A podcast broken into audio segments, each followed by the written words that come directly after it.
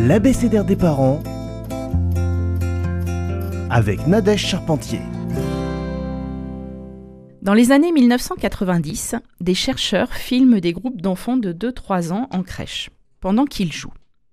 Leur objectif était de comprendre comment se développer les premières interactions entre enfants. Ils découvrent que lorsque les enfants n'ont pas une visibilité totale sur la pièce, leur comportement de jeu est impacté, surtout pour les plus jeunes. Ils recherchent les adultes, déplacent les jeux vers eux, jouent peu dans les espaces de jeu d'où ils ne, les voient pas, et ils ont moins d'interactions amicales avec les autres enfants.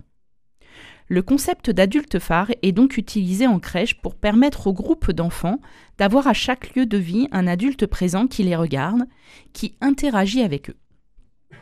Ce concept d'adulte phare permet donc de mettre en avant l'importance pour notre enfant de nous voir, d'être dans la même pièce que nous, et surtout s'il est petit. Si nous ne sommes pas visibles, pas en échange de regard avec lui, nous le mettons en insécurité.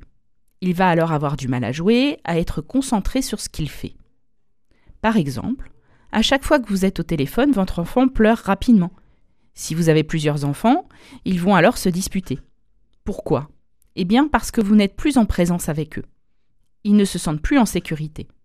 Ce regard sur eux bienveillant et intéressé par ce qu'ils font va leur permettre de ressentir la confiance qu'on leur porte dans la capacité de gérer la situation entre eux.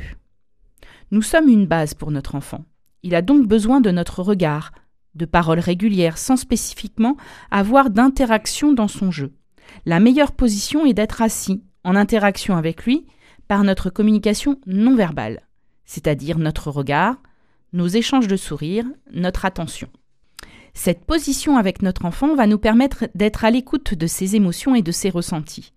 Si notre enfant est en sécurité affective, il aura peu besoin de notre intervention, il jouera tranquillement.